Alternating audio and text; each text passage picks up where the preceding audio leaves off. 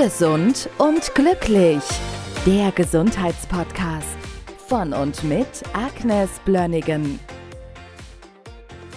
So, heute starten wir mit einem spannenden Thema. Die Überschrift, warum etwas einnehmen. Also mir fällt immer erstmal das negative Beispiel ein. Ich schaue bei meinen Eltern in den Schrank und finde ganz viele Medikamente. Also die nehmen ganz viel Zeug ein und ich glaube, da ist einiges dabei, was man gar nicht nehmen sollte. Aber trotzdem gibt es eine Reihe von nützlichen Dingen, die wir täglich einnehmen sollten.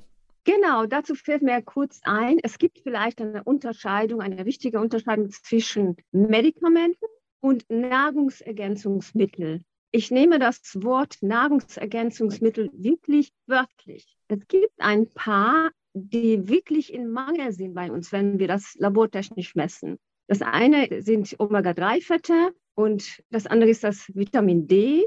Und in dieser Folge möchte ich mich eigentlich auf das Vitamin D beschränken, warum wir das nehmen müssen. Okay, Vitamin D wäre ja zum Beispiel auch eine klassische Geschichte. Das nehmen wir ja auch so nicht ein, sondern wir müssen uns in der Sonne aufhalten. Ja, genau. Also normalerweise würde Vitamin D in unserer Haut durch das Sonnenlicht in unsere Cholesterinmolekülen in der Haut gebildet, unter bestimmten Voraussetzungen.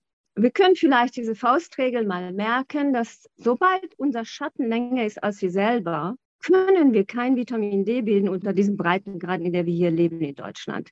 Also fast nie. Fast nie, genau. Und das sieht man, das wollte ich übrigens früher auch nicht glauben. Ich bin vom Saulus zu Paulus bekehrt worden durch die Laborwerte, die ich gesehen habe.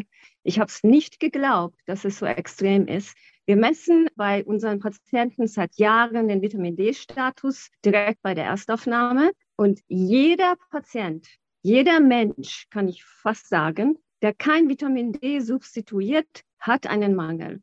Und dieser Mangel setzt sich wie so ein Grauschleier über das Immunsystem, über unsere Stimmung, eigentlich über fast alle Zellfunktionen. Wir haben in allen unseren Zellen, ich glaube, bis auf die Erythrozyten haben wir Vitamin D-Rezeptoren, weil der Mensch ist eigentlich ein Tier, was dafür gemacht war, unter der Sonne zu leben. Und Vitamin D setzt einen interessanten Prozess in Gang, was mit Zellreparaturen zu tun hat.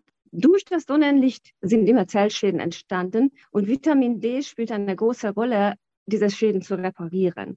Und dieser Reparaturvorgang ist für sehr, sehr viele Prozesse in unserem Körper zuständig. Früher hat man immer die Gaben von Vitamin D mit Knochenstoffwechsel verbunden, und zwar fast ausschließlich. Interessanterweise geht die Vitamin D-Forschung seit 10, 20 Jahren in völlig andere Gebiete rein. Mittlerweile wissen wir, dass durch das Vorhandensein von einem genügend Vitamin D schalten sich in jeder Zelle bis zu bisher bekannten über 2000 Gene zur Zellreparatur ein. Unsere Zellen schütten antivirale, antibakterielle Eiweißstückchen Peptide aus.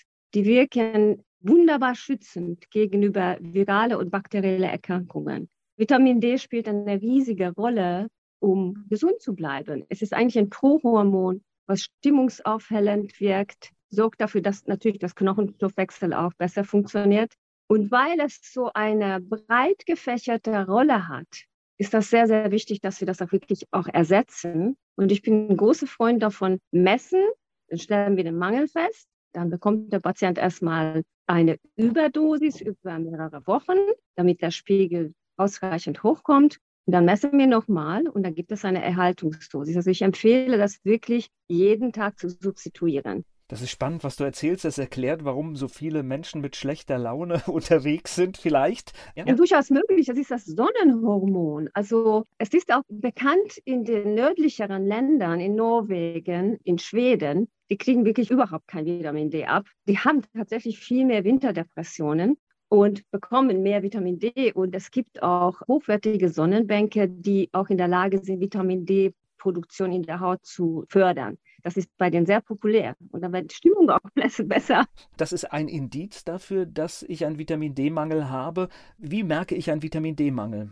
Gerade in dieser Zeit kann es insbesondere dazu führen, dass man anfällig wird gegenüber virale Erkrankungen. Es ist sehr interessant, dass es auch da sehr viele Beweise gibt. Es gibt fast 200 Studien mittlerweile, die besagen, dass ein guter Vitamin D-Spiegel sorgt dafür, dass wir so gut wie keine schweren Corona-Verläufe haben wenn wir ausreichend versorgt sind. Das heißt, wenn wir nichts haben, können wir dauernd Schnupfen haben. Man hat eine höhere Neigung, Erkältungskrankheiten oder virale Infekte zu bekommen oder auch bakterielle zu bekommen. Das ist eigentlich das Spannendste, dass man diesen Zusammenhang dann vielleicht erkennen kann, indem man einmal substituiert und auf einmal ist das dann besser. Es ist natürlich so, Vitamin D ist kein Allheilmittel. Wenn jemand ein schlechtes Immunsystem hat aus anderen Gründen, übergewichtig ist, die Ernährung ist nicht wirklich optimal, kann das natürlich auch trotzdem zu einer immunologischen Schwäche führen. Aber ohne Vitamin D wird immer alles schlimmer, mit Vitamin D wird immer alles besser. Das ist so für mich wie so eine tragende Wand von unserem Immunsystem. Was ist denn ein guter Wert? Das ist eine sehr gute Frage. Es gibt in Deutschland zwei verschiedene Maßeinheiten, in denen wir den Blut messen können. Das eine ist Nanogramm pro Milliliter. Da ist der gängige gute Versorgung zwischen 60 und 80 Nanogramm pro Milliliter. In der anderen Maßeinheit, das ist Nanomol pro Liter, haben wir einen guten Wert zwischen 150 bis 200 Millimol pro Liter. Das heißt, man muss wirklich wissen, haben wir Hosenknöpfe oder Reißverschlüsse? Was für Werte siehst du manchmal, wenn Menschen zu dir kommen und einen Mangel haben? Kaum nachweisbare Werte, also 12, 4 Nanogramm pro Milliliter. Also um den Zehen herum ist sehr, sehr, sehr häufig. Also man kann eigentlich sagen, mit dem Wert, egal wie alt man ist, dann hat man brüchige Knochen, das Immunsystem kann nicht gut arbeiten, Zellreparaturen können nicht vollständig stattfinden, die Laune ist schlecht und so weiter und so weiter. Also es ist wirklich dramatisch. Und wir haben keine Alternative. Wir müssen es letztendlich, wenn wir hier in Deutschland leben, wir müssen es irgendwie zu uns nehmen. Ja, genau. Ich habe mal neulich eine Patientin, sie hat mir gesagt, ich habe genug Vitamin D. Ich esse täglich eine Scheibe Käse. Da habe ich gedacht, den Käse möchte ich auch haben.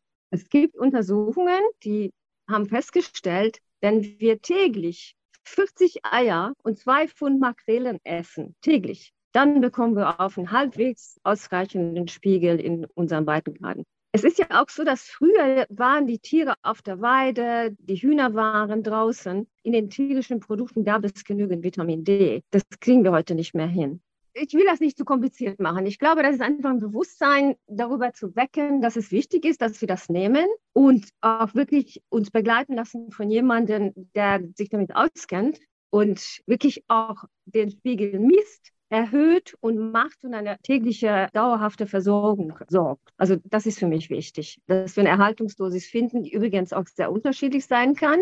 Schmale, schlanke Menschen brauchen etwas weniger als wohlbeleibte Mitbürger, weil Vitamin D ist ein fettlösliches Vitamin, verschwindet gerne im Fettgewebe. Und je mehr Fettgewebe da ist, desto mehr brauchen wir. Deshalb ist es ganz wichtig, dass jemand das misst, den Spiegel rausfindet, wie die individuelle Versorgung optimiert wird und dann macht. Weil ich erlebe das oft, dass wenn es den Menschen nicht bewusst ist, wie wichtig das ist, dann nehmen sie das ein paar Wochen und dann, oh, ich habe ja schon genug genommen, ich höre auf. Und dann sagt das alles wieder in den Keller.